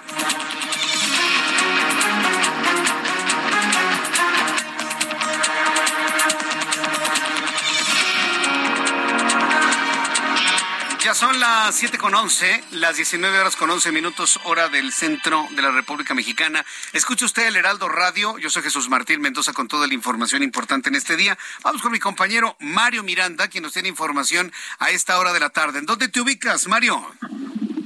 ¿Qué tal, Jesús Martín? Buenas tardes. Pues informo que continúa el bloqueo en la avenida Central Carlos González a la altura de la avenida Río de la Luz. Los vecinos de varias colonias de Aragón y Ciudad Azteca siguen esperando respuesta de las autoridades del municipio de Catepec para que les indiquen cuándo se terminará de construir este pozo de agua y no dejen una obra inconclusa más, como muchas que han dejado en esta zona de Catepec. La afectación vial de la avenida central es desde el metro de los Remedios hasta el metro Plaza Aragón. El servicio de la línea 1 del Mexibus se encuentra suspendido. Tenemos como alternativas viales para todas las personas que se dirigen a Catepec la avenida R1 y la vía Morelos. Es un Martín, pues estaremos al pendiente de lo que acontezca con este bloqueo si estas personas llegan a un acuerdo con las autoridades y deciden retirar el bloqueo. Eh, eh, eh, nuevamente nos da la ubicación para que el público no se vaya a meter en la vialidad, por favor, Mario. Es la avenida central a la altura del metro Aragón, esto en dirección a SKTP. Barbaridad. Gracias por la información, Mario. Seguimos pendientes. Seguimos pendientes. Muy buenas tardes. Vamos con mi compañero Gerardo Galicia, quien nos tiene más información. Adelante, Gerardo. Así es, Jesús Martín, y ya dejó de llover en la zona oriente de la capital, pero quedó muy afectado el anillo periférico para nuestros amigos que están dejando atrás la zona de Cuemanco. El desplazamiento sigue siendo difícil y de hecho es complicado por dos accidentes. El primero de ellos lo van a encontrar llegando a su entronque o cruce con la avenida Tláhuac y más adelante a la altura del reclusorio oriente, también otro choque de los llamados lamineros, así que habrá que manejar únicamente con paciencia. Superando esta zona, el desplazamiento sigue siendo complicado hasta la zona de la calzada Ermita Iztapalapa y en el sentido opuesto, el avance sí es mucho más rápido. De hecho, el periférico a esa altura se convierte en una buena opción cuando dejan atrás el reclusorio oriente para poder llegar al perímetro de Cuemanco. Y por lo pronto, Jesús Martín, el reporte. Muchas gracias por esta información, Gerardo Galicia. Hasta luego. Hasta luego, que te ve muy bien. Bueno, son las siete con trece, ¿eh? las siete con trece hora del centro de la República Mexicana. Le comentaba antes, de, en la hora anterior, le compartía lo que el presidente mexicano publicaba en su cuenta de Twitter en torno a la conversación que sostuvo con Joe Biden escribió, tuvimos una cordial conversación con el presidente Joe Biden sobre migración, seguridad y cooperación para el desarrollo. Eso me suena a Tratado de Libre Comercio. Me confirmó que visitará México para participar en la cumbre de América del Norte. Hasta ahí el tuit. Hace unos instantes, Marcelo Ebrard Casaubon, secretario de Relaciones Exteriores, ya hay que decirlo también, fuerte aspirante, y digo fuerte, porque ya en varias encuestas lo ponen en primer lugar de intención de voto, Marcelo Ebrard, fuerte aspirante a la candidatura de Morena para la presidencia de México en 2024, escribe en su cuenta de Twitter, fue una conversación muy afectuosa y cercana. Dice Marcelo Ebrard en su cuenta de Twitter, me dio mucho gusto constatar la estrecha relación de ambos presidentes y la cercanía entre México y Estados Unidos. Dice Marcelo Ebrard. Bueno. ¿Qué pueden interpretar de un comentario como este? Pues ni modo que diga todo lo contrario, ¿no? Uno, dos, por eso quiere, dice esto porque quiere la candidatura de Morena. Tres, pues Marcelo Ebrard en su chamba. Punto. No le pongo más ni le quito algo. Es nuestro secretario de Relaciones Exteriores, obviamente haciendo su chamba. Son las siete con quince, tiempo del centro de la República Mexicana. Bien, continuando con la información aquí en el Heraldo Radio. Fíjense que uno de los asuntos que tienen que ver con, con los temas de seguridad, y vaya, lamentando, ¿no? Que en lugar de exigirle el legislativo a un secretario de Estado que comparezca y explique, se le proteja. Fíjense que una de las cosas que más han llamado poderosamente la atención es este, este dato que dio a conocer hoy el INEGI, el Instituto Nacional de Estadística y Geografía.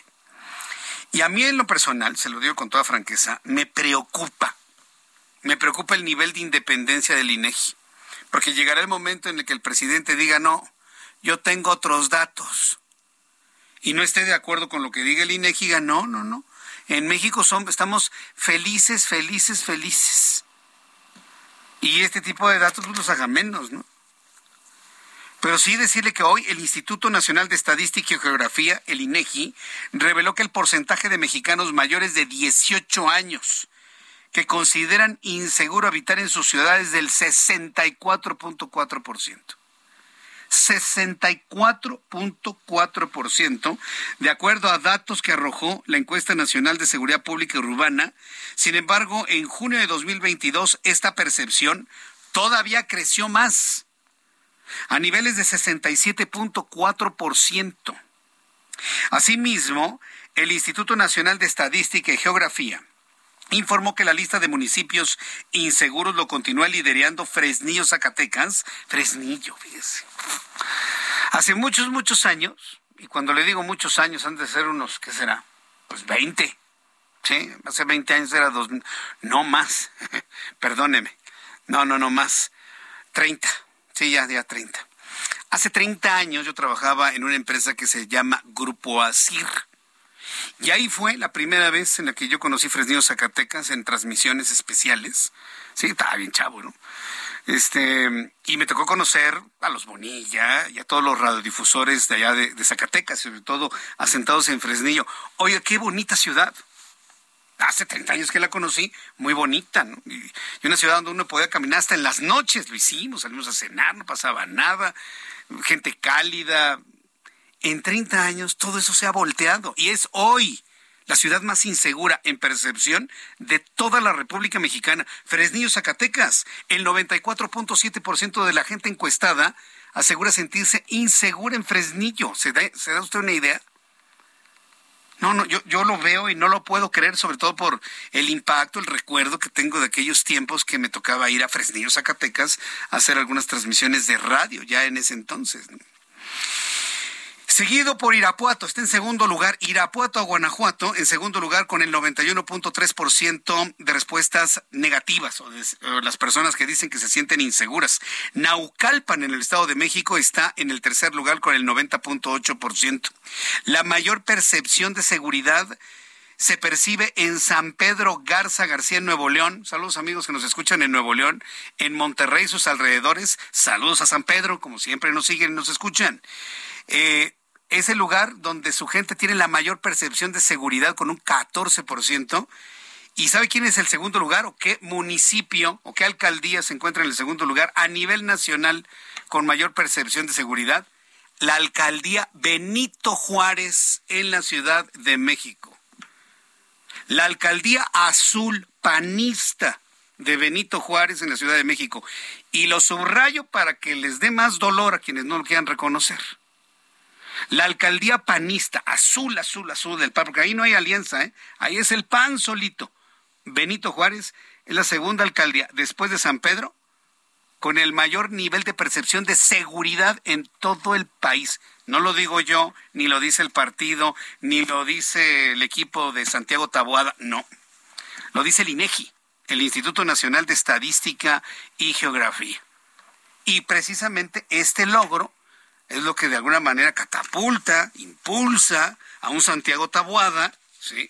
alcalde en Benito Juárez, allá destaparse, ¿no? Como un fuerte contendiente por el PAN para alcanzar ser jefe de gobierno en la Ciudad de México en 2024. Santiago Taboada, sí.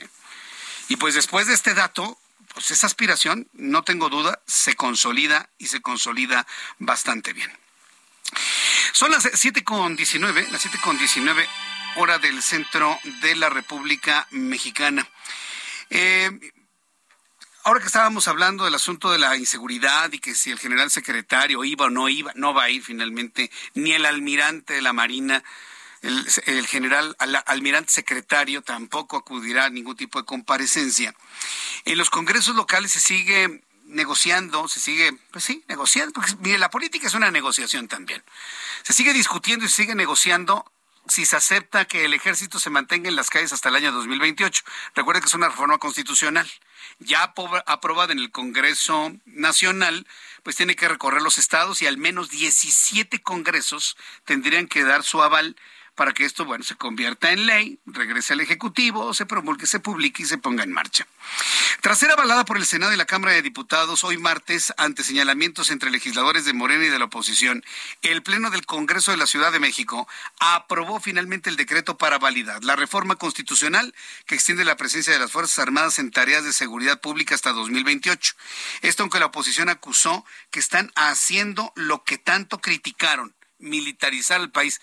Mire, ya no se desgasten con eso. Creo que los de Morena, los neomorenistas, expriistas neomorenistas, saben perfectamente bien, saben perfectamente bien que están haciendo lo que criticaron. ¿O por qué cree que no se, como que desapareció y se desdibujó Mario Delgado, se desdibujó Citlali Hernández? Eran las voces más intensas de la, de estar en contra de la militarización. Hoy están desdibujados porque no pueden defender esto, es indefendible.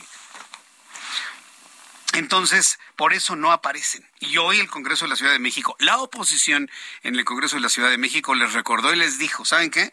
Están haciendo ustedes lo que tanto criticaron, militarizar al país y por supuesto, pues muchos internets parece que se cayeron. No hay respuestas, no hay comentarios, no pasó nada, se voltean para otro lado, chiflan y pues yo no vi nada, no sé de qué están hablando. No, la oposición siempre miente, ¿no? Está moralmente derrotada y de ahí usted no lo saca. ¿eh? Ahí usted no lo sacas. En otras cosas, antes de ir a los anuncios, quiero compartir el asunto de los vapeadores. Son estos dispositivos que usted los, sí, los, los chupa y en lugar de echarse productos de la combustión, pues se mete a los pulmones productos de la elevación en la temperatura de productos del tabaco. Alejandro Svarg quien es el titular de la Comisión Federal para la Protección contra Riesgos Sanitarios, aseguró que la publicidad de los vapeadores es engañosa, dice, respecto a ser más saludables que el cigarrillo convencional. ¿Más saludables? El cigarrillo no es saludable bajo ninguna circunstancia. Bajo ninguna. Sí. Eh, eh, eh, lo que debe haber dicho que los vapeadores son menos dañinos que los cigarrillos. Pero mire, luego a veces como que la gente no reflexiona lo que dicen y muchos no reflexionan lo que oyen. Pero eso es lo que dijo el de la COFEPRIS, más le pondría SIC, que los, los vapeadores son más saludables que el cigarrillo convencional. ¡Qué bárbaro! Porque tras un análisis de los componentes de este producto se encontraron más de 30 sustancias tóxicas no declaradas en el etiquetado. Entre los que figuran el linalol, el cual es eh, un compuesto químico utilizado para matar o está involucrado en los insecticidas, ¿no? Sobre todo contra moscas y cucarachas. Vamos a escuchar al titular de la Comisión Federal para la Protección contra Riesgos Sanitarios, quien habló nuevamente en contra de los vapeadores por sí mismo constituye un enorme engaño al consumidor, el cual confía que este producto es menos dañino que un cigarro convencional debido a que solo tiene saborizantes y nicotina, cuando en realidad tiene otro tipos de sustancias o ingredientes de altísima peligrosidad para el ser humano, lo que los productores de vapeadores no quieren que sepamos. Destacamos las más peligrosas con una explicación comparativa para que los jóvenes puedan entender el riesgo específico de cada una de las moléculas. Encontramos, por ejemplo, linalol, utilizado para matar moscas y cucarachas. Bueno, y, le voy a decir una cosa, ¿eh? No va a faltar el que me diga, ¿y qué, Jesús Martín? Si me quiero morir, ¿qué? Es mi cuerpo. Y yo mismo decido qué hago con mi cuerpo si me quiero matar, sobre todo los muy adictos a este tipo de cosas. ¿Cuál es la solución a la discrepancia entre cigarrillo, vapeador, vapeador, cigarrillo? Deje de fumar amárrese, aguántese, apóyese, apóyese con psicólogos si usted quiere, deje de fumar. Además de que se ahorra una lana, se ahorra un dineral. Además de que usted se ahorra muy buen dinero dejando de fumar, ¿sí? Usted va a garantizar que va a vivir más y mejor hacia el futuro. ¿No me cree? Bueno, vamos a los mensajes, regreso enseguida. Escucha las noticias de la tarde con Jesús Martín Mendoza. Regresamos. Heraldo Radio, con la H que sí suena y ahora también se escucha.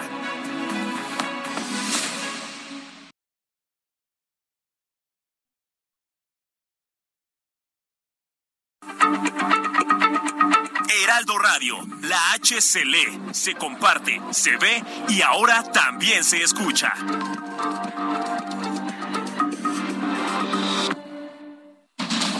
Continúa Heraldo Noticias de la tarde con Jesús Martín Mendoza.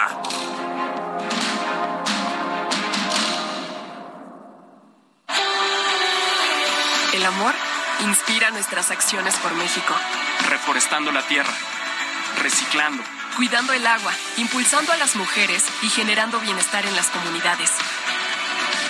Juntos somos Coca-Cola y contigo el amor multiplica.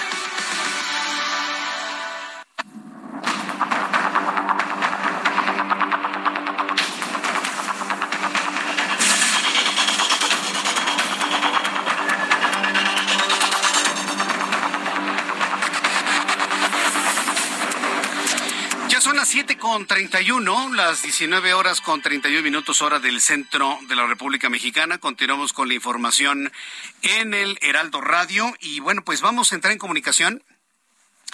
Eh, vamos a entrar en comunicación en estos momentos con Patricia Morelos. Ella es socio consultor de Poligrama. Resulta que han presentado la encuesta sobre los aspirantes de Chihuahua y Aguascalientes al Senado en el año 2024. Estimada Patricia Morelos, qué gusto saludarla. Bienvenida. ¿Cómo están? Patricio Morelos, perdóneme, Patricio. ¿Cómo estamos, Patricio? Bienvenido, muy buenas tardes. Muy buenas tardes. Gracias, Patricio. Bueno, a ver, platícanos qué es lo que encontraron en este nuevo ejercicio que nos presentan nuestros amigos de Poligrama. ¿Qué fue lo que encontraron en Chihuahua y en Aguascalientes? En esta ocasión quisimos hacer una medición para ver qué opina la gente respecto a las próximas elecciones en el Senado y arrancar precisamente en dos estados que hoy son gobernados por la oposición. Aguascalientes, así como Chihuahua. En Aguascalientes, las tendencias nos dicen que hoy la alianza PAN-PRI-PRD estaría por encima aproximadamente 10 puntos, con una fórmula integrada por el actual con el actual senador Toño Martín del Campo y Lorena Martínez. Desde la fórmula de, Morena, PT y Verde tenemos a Arturo Ávila y Nora Rubalcaba. La alianza PAN-PRI-PRD obtendría el 43.30%, seguido de la alianza de Morena con un 34.07%. Bien, entonces, ¿esto qué significa? ¿Que estaría difícil el que estos partidos políticos mantengan en el Senado de la República sus posiciones? ¿O cómo podemos entrevistarlo? Aguascalientes es, un Aguascalientes es un estado donde el PAN específicamente ha mostrado una solidez importante y donde Morena ha venido empujando, intentando posicionarse y obtener algunos espacios. En el caso de Movimiento Ciudadano lo tendríamos en un tercer lugar con un 8.23% de las preferencias. Ahora bien, le preguntamos también a la gente si ustedes pudieran decidir quién debería de ser su candidato y su candidata por los diferentes partidos, en el caso de la Alianza de Morena, la gente nos dice, como candidato quisiéramos al ex candidato a la alcaldía de Aguascalientes, recién integrado a la Secretaría de Gobernación, el empresario Arturo Ávila. Y como candidata a la ex candidata a la gubernatura, Nora Rubalcaba. Ahora bien, desde la alianza PAN-PRI-PRD, si la gente pudiera decidir quiénes deberían de ser sus abanderados, la gente nos dice que repita el senador Antonio Martín del Campo, Toño Martín del Campo, junto a la priista Lorena Martínez, quien viene también de ser en elecciones anteriores candidata a la gubernatura. Correcto. Entonces, ¿estos eh, resultados pueden tener algún tipo de movimiento? Digo, falta todavía para los procesos de, del año 2024. ¿Qué tanto se pueden mover en función de quienes no contestaron o dijeron no saber? Todavía falta mucho, falta que la gente se meta más en el proceso electoral, entender la importancia del proceso 2024, de la renovación de la presidencia y también, por supuesto, de la Cámara de Diputados y de la Cámara de Senadores.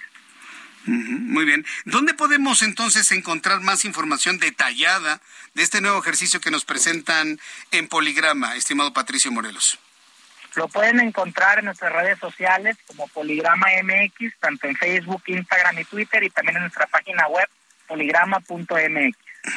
Poligrama.mx. Muy bien, pues vamos a consultar todos esos ejercicios y nos saludamos en la próxima. Muchísimas gracias por este tiempo. Gracias, buen día. Hasta luego, muy buenos días. Eh, nuestro amigo Patricio Morelos, quien es socio consultor de Poligrama, sí, con esta encuesta de aspirantes de Chihuahua y Aguascalientes. Son las 7.35, las 19 horas con 35 minutos tiempo del centro de México. Bueno, pues como hoy es martes, me da mucho gusto saludar a Juan Musi, analista financiero del Heraldo Radio en esta emisión. Estimado Juan, qué gusto saludarte, bienvenido, muy buenas tardes. Mi querido Jesús Martín, qué gusto saludarte, muy buenas tardes. ¿Qué nos vas a platicar el día de hoy, Juan? Oye, pues mira, la semana pasada ya no tuvimos oportunidad y creo que es importante comentarlo. Eh, salió las minutas, que es este resumen que emiten los miembros que forman la Junta de Gobierno de los bancos centrales, tanto en Estados Unidos como en México.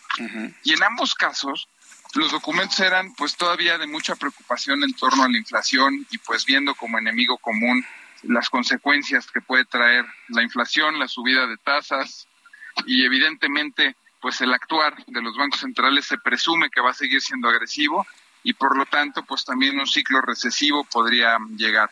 No lo comentamos porque fue ya rumbo a finales de semana, mi querido Jesús Martín, pero pues creo que es importante porque pues seguimos en ese mismo canal en el que la inflación va a seguir siendo el principal tema del que se hable, en el que la política monetaria, que es lo que los bancos centrales están haciendo con la tasa de interés, que es estarla subiendo, va a continuar siendo también o va a estar a la orden del día y eh, también la semana pasada dio comienzo, concretamente el viernes, la temporada de reportes. Esto es, las empresas públicas que cotizan en la bolsa en Estados Unidos emiten sus resultados trimestrales, concretamente están presentando los resultados al tercer trimestre.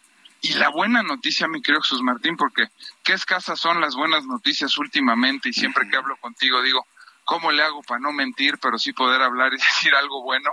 Eh, pues la buena noticia es que los reportes hasta ahora, mi querido Jesús Martín, han sorprendido para bien. O sea, todo esto que decía la Fed de que todavía el empleo estaba fuerte, de que todavía la economía estaba fuerte y por lo tanto no se preveía una recesión muy profunda, si tú lo juzgas por los resultados concretamente que ahorita ya empezaron a emitir los bancos, JP Morgan, Morgan Stanley, Goldman Sachs, Citibank, Wells Fargo, etcétera, eh, se ven bien.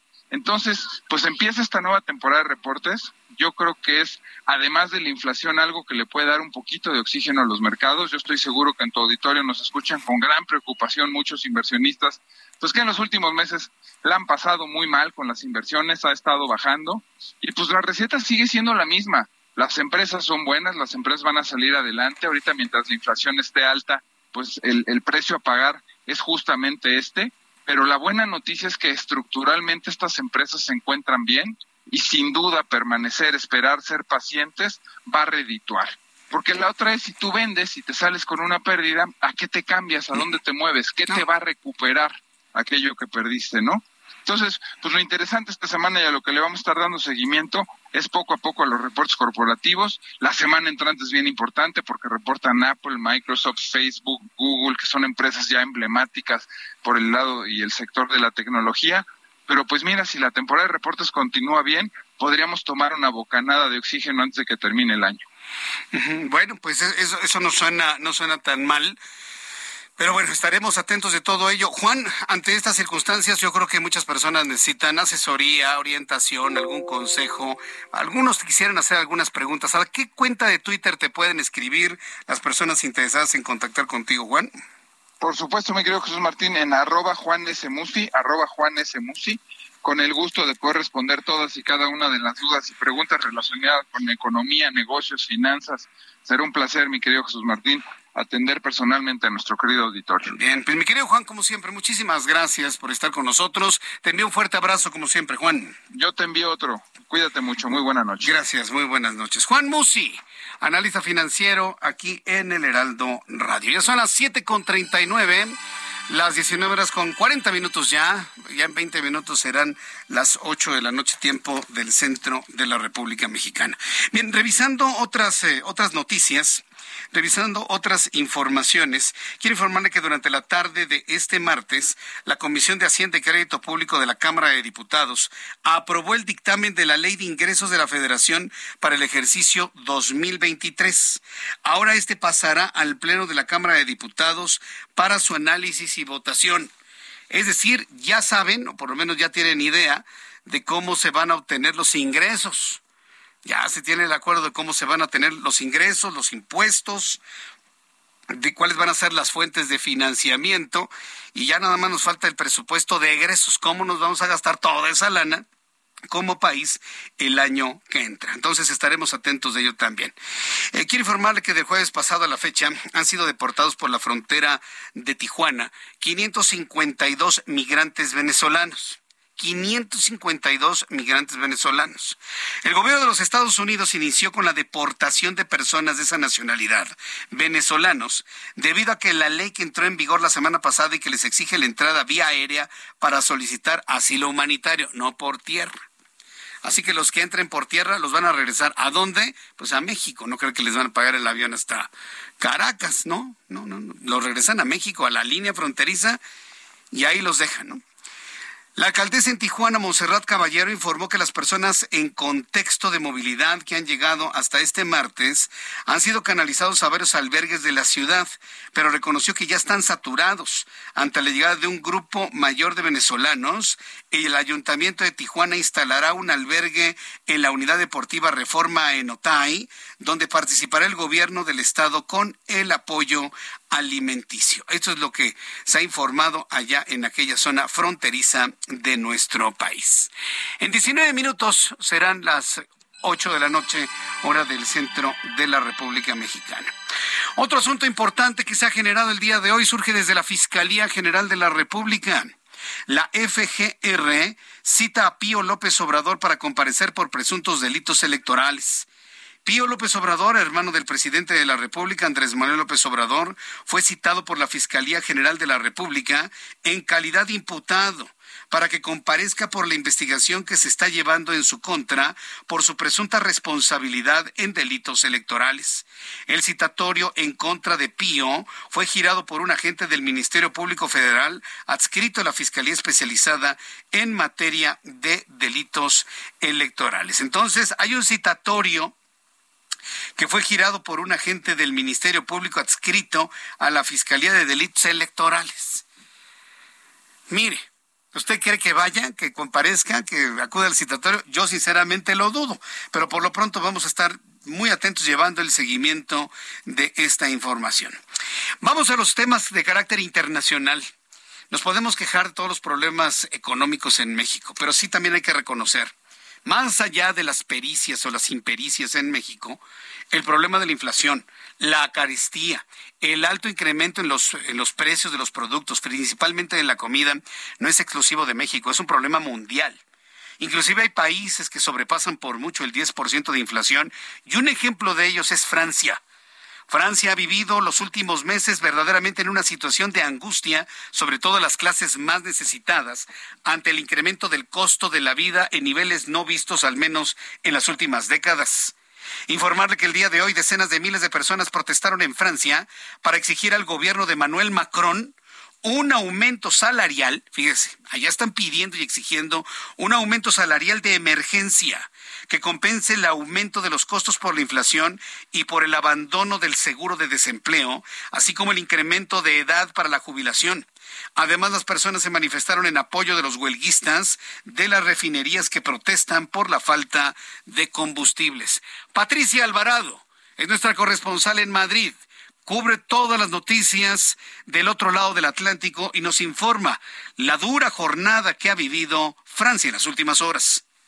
Muy buenas tardes, Jesús. El impacto de la guerra en Ucrania está poniendo en jaque a varios gobiernos en Europa que buscan cómo responder a la grave crisis energética derivada de la contienda. En Francia, el descontento social crece. Este martes fueron convocadas huelgas en el transporte público, educación, puertos marítimos y continúan paradas cinco refinerías. Hoy se desarrollaron 150 manifestaciones en varios puntos del país y en la capital francesa. Incluso hubo incidentes. Los sindicatos exigen un salario mínimo de 2.000 euros, unos 40.000 pesos, ante el imparable ascenso de los precios de la energía y los alimentos. En el Reino Unido, la primera ministra Liz Truss, con su plan de subir impuestos a todos, incluidos los ricos, provocó una debacle en las bolsas y el hundimiento de la libra esterlina. Truss pidió perdón, pero lo que le piden a ella es su dimisión hasta de sus propias filas conservadoras. En Italia, esperan que la ultraderecha que llegó recientemente al poder dote de estabilidad al país, que afronta una deuda del 150% de su Producto Interior Bruto. También una imparable subida de energía, alimentos y artículos básicos. La Unión Europea intenta poner un tope al gas, pero ahora no ha llegado a ningún acuerdo. Te mando un abrazo desde Madrid, Jesús.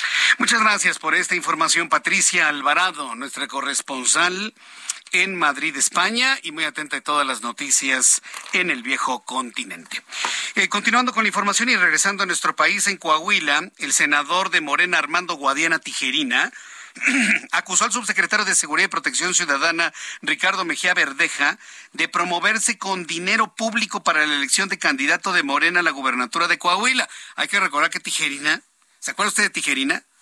Sí, el señor Guadiana ha estado en el centro de la polémica durante mucho tiempo. Fue el primero que propuso que todo el dinero de las Afores pasara al Banco del Bienestar del presidente y de esta manera fondearse con el dinero de nuestros ahorros, ¿se acuerda? Cosa que evidentemente no ha pasado, todo el mundo lo ha rechazado y ni siquiera se ha vuelto a poner en la mesa. El senador, eh, el, senador eh, Tijerina, hay que recordarlo también, estuvo en el centro de la controversia porque se descubrió un contrato en el cual vendía N cantidad de toneladas de carbón a la Comisión Federal de Electricidad. Y es un hombre, pues, muy, muy, vaya, muy conocido en Coahuila, tiene aspiraciones gubernamentales, también tiene sus aspiraciones Guadiana Tijerina, y por ahí es donde podemos ver este choque y este conflicto dentro de la misma casa, Entonces el senador morenista Armando Guadiana Tijerina acusó al subsecretario de Seguridad y Protección Ciudadana Ricardo Mejía Verdeja, dicho sea de paso, el más visible candidato de Morena a ocupar la gubernatura en Coahuila, de promoverse con dinero público para la elección de candidato Morena allá en Coahuila en una carta enviada al presidente mexicano Andrés Manuel López Obrador.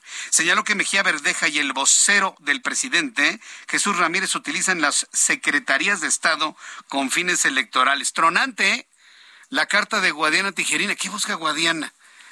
Que, que, tropiece Mejía Verdeja y entonces le elijan a él como candidato de Morena a la gubernatura de Coahuila. ¿Esa es, esa es su tirada? Algo complicado, sin duda alguna. Bueno, faltan 13 minutos para que sean las 8 de la noche, ya casi nos vamos. Antes, saludar con muchísimo gusto a través de la línea telefónica a Roberto San Germán con toda la información deportiva. Mi querido Roberto, qué gusto saludarte. Bienvenido. El gusto es mío, el gusto es mío, mi querido Jesús Martín. Buenas noches, ¿cómo te encuentras ya en este martes lluvioso? que pues sí, con, con, con mucha lluvia, pero bien, con ánimo y pues aquí hacia adelante como siempre. Qué bueno, qué bueno, mi querido amigo. Oye, pues ya tenemos las semifinales del fútbol mexicano, ya sabemos los días y los horarios, pues ya sabemos que van a ser mañana a las nueve de la noche en el Estadio Nemesio 10, el equipo del Toluca va a recibir al América y el jueves allá en el Estadio Hidalgo, también a la misma hora, nueve con seis minutos, va a recibir el Pachuca al equipo de Monterrey. Las vueltas van a ser el sábado, ¿sí? En el Estadio Azteca, a las 8 de la noche, el América va a recibir al equipo de eh, el Toluca y el domingo el equipo del Monterrey va a recibir al equipo del Pachuca también a las 8 de la noche. Así que, pues ya está, ya está todo, ya están así que todas las semifinales puestas en la mesa, mi querido amigo, para ver cuáles van a ser los finalistas del fútbol mexicano antes del Mundial de Qatar 2022, recordando que ese torneo termina. Y vámonos ya a Qatar, eh, amigo, porque hay que, ya mañana, no, en dos días, Estamos a 30 días de la inauguración del Mundial, recordando que el Mundial se va a inaugurar el 20 de noviembre. ¡Qué barbaridad! No, pues estamos ya a unos cuantos días y además ha sido una jornada muy intensa, ¿eh? Esta gira que ha realizado el trofeo de la FIFA eh, por varias partes del mundo. Está en México. Ayer me tocó, gracias a nuestros amigos de Industria Mexicana Coca-Cola, a quien les enviamos un saludo y un agradecimiento, el tener la oportunidad de ver de cerca el trofeo, tomarnos una fotografía con el trofeo. trofeo. Oye, es uno, un objeto de culto impresionante. claro. Un misticismo en torno al trofeo desde que lo presentan, desde cómo lo guardan, es un secreto completamente en dónde lo guardan. No, no, no, yo me quedé verdaderamente impresionado de los protocolos de seguridad para el trofeo, mi querido Roberto. Es que acuérdate que en Brasil, cuando ellos eh, ganan la Copa Jules Rimet, que se supone que el primer equipo que gana tres veces esa copa se le iba a llevar a su casa, pues fue a Brasil. Hay que recordar que ese trofeo se lo robaron y también se quisieron robar una, una, copa eh, de FIFA, del World Cup, ¿no? Las famosas copas FIFA, que tú ya la viste, también. Entonces, ahora la resguardan, vienen unos tipos, este, que son tipos como si fueran, eh, eh, pues, pues ahora gente de seguridad con guantes y la mueven y la meten en una cajita, la sacan de la caja, la ponen en un, eh, ahora sí que, pues como un tipo atril, ¿no? La ponen una cuestión ahí, tú la puedes ver, le ponen encima un, eh, ahora sí que como un rectángulo de vidrio o de acrílico para que no la puedas tocar, o sea, pasa la gente y la ve.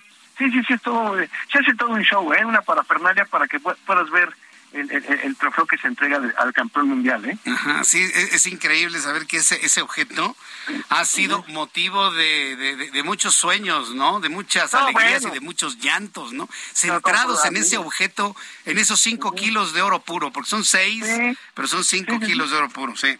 Sí, no, además como bien lo dices, este, sí, países quisieran, darían la, o sea, darían todo por tener una copa de esas en sus vitrinas, ¿no? Porque te dan una copia de la original ¿no? Entonces, pues sí, bueno, en este país serían felices teniendo una copa de mundial, amigo.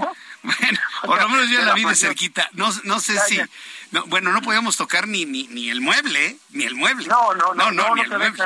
no, no, cerquita te, hablo 40, 50 centímetros, ¿eh? O sea. Sí, sí, sí. Es, sí, es como cuando vas al museo y ves una pieza que es de colección, ¿no? Que es invaluable así la tienen, así, lo checan. Pero bueno, hoy hablando también de las mujeres, hoy desgraciadamente la selección mexicana, la sub-17, esta que tuvo el problema con con las entrenadoras, que Maribel Domínguez, que las quitaron, entró Ana Galindo, pues desgraciadamente perdieron con Colombia eh, 2 a 1 y quedó eliminada la selección sub-17 allá en el Mundial de la India. Fracaso tras fracaso en lo que es las damas, algo tiene que hacer la Federación Mexicana de Fútbol para sacar adelante el fútbol femenil también, ¿no? Pero estas son de las situaciones y ya tenemos final de la Liga Americana, amigo, en el béisbol. Los Yankees de Nueva York hoy le ganaron a los Guardianes de Cleveland y con esto pasan los Yankees contra los eh, Astros de Houston y por el otro lado a tus Dodgers los eliminaron, ya lo habíamos platicado, culpa de Dave Brothers y hoy es el primer duelo entre los Phillies sí, de Filadelfia contra el equipo de los Padres de San Diego, el equipo que eliminó a tus Dodgers. Así que no se puede dar esa serie mundial, que es, digamos, uno de los clásicos, Dodgers Yankees, Yankees sí está, y pues se va a enfrentar al equipo de los Astros de Houston, un equipo que ha sido odiado por la cuestión del robo de señales en los últimos años y que se decía que hicieron trampa. Muy bien, pues eh, Gracias por la información, mi querido Roberto, y pues seguimos eh, atentos a todo lo que ocurra en esta semana. Muchas gracias, mi querido Roberto, te envío un fuerte abrazo. Igualmente, mi querido Jesús Martín, que pases muy buena noche y ya estaremos ahí mañana contigo. A lo mejor ya nos toca eh, ahí irnos al estadio, ¿eh? Partido América, del Toluca América. Sí, ya, ya, ya. Ayer estuve en el Azteca, oye, qué, qué, qué impresionante el, el Azteca, ¿eh? En cualquier circunstancia, sea con partido, sin partido, en reunión, lo que sea Qué lugarzazo. Bueno, ya, ya tenemos oportunidad de platicarlo. Muchas gracias, mi querido Roberto. Fuerte abrazo. Gracias a ti, abrazo, cuídate, buenas noches. Muy bien, buenas noches. Es Roberto San Germán con toda la información deportiva. En la recta final de nuestro programa, en esta noche, súbale el volumen a su radio. Quiero informarle que en Veracruz, al menos 36 estudiantes de la secundaria técnica 67 de Álamo Temapache se encuentran hospitalizados luego de que presuntamente resultaron intoxicados. Sí, otra intoxicación de estudiantes. Se había hablado de 39, en este momento se ajusta la cifra 36. ¿Están intoxicados de qué? Todavía se está investigando si se trató, eh, si se trató de algún tipo de sustancia colocada de manera eh, deliberada en el agua o en los alimentos, o si estamos ante una intoxicación alimentaria por descomposición de los mismos. El gobernador de Veracruz, Cuitlavo García, informó que los jóvenes están en observación, se encuentran estables y será mañana, seguramente cuando conozcamos, pues un dato adicional, un mayor dato de finalmente cómo se reportan los muchachos allá en Veracruz. Bien, y con esta información, bueno, terminamos nuestro programa del día de hoy aquí en el Heraldo Radio. Muchas gracias por su atención. Les agradezco infinitamente el que nos hayan acompañado. Quiero decirles que mañana no voy a estar en el programa. Mañana va a estar Heriberto Vázquez o alguno de mis compañeros del Heraldo Radio. Vamos a, viajar precisamente junto con la Copa FIFA. Hemos sido, hemos sido invitados el Heraldo de México, su servidor Jesús Martín Mendoza, a viajar con la Copa, con la Copa, con el trofeo de la FIFA a Monterrey, de Monterrey a Guadalajara, donde, bueno, se están viviendo los momentos más intensos de la llegada de este trofeo en una de las giras que han sido una de las ideas más extraordinarias que ha tenido la FIFA para promocionar un mundial de fútbol. Entonces andaremos en todo este periplo, Ciudad de México, Monterrey, Guadalajara. De tener oportunidad me comunicaré con ustedes a través de la señal del Heraldo Radio. Y si todo sale bien, les agradezco su atención y nos vemos el próximo viernes, 2 de la tarde, Heraldo Televisión, Canal 8.1 a las seis de la tarde, Heraldo Radio en toda la República Mexicana y en las emisoras, nuestras emisoras en los Estados Unidos con, con Now Media. Soy Jesús Martín Mendoza, gracias, buenas noches.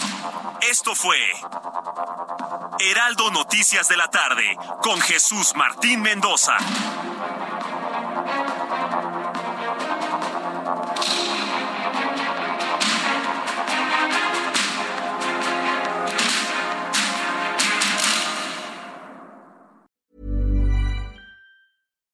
Here's a cool fact a crocodile can't stick out its tongue. Another cool fact you can get short term health insurance for a month or just under a year in some states. United Healthcare short term insurance plans are designed for people who are between jobs, coming off their parents' plan, or turning a side hustle into a full time gig. Underwritten by Golden Rule Insurance Company, they offer flexible, budget friendly coverage with access to a nationwide network of doctors and hospitals. Get more cool facts about United Healthcare short term plans at uh1.com.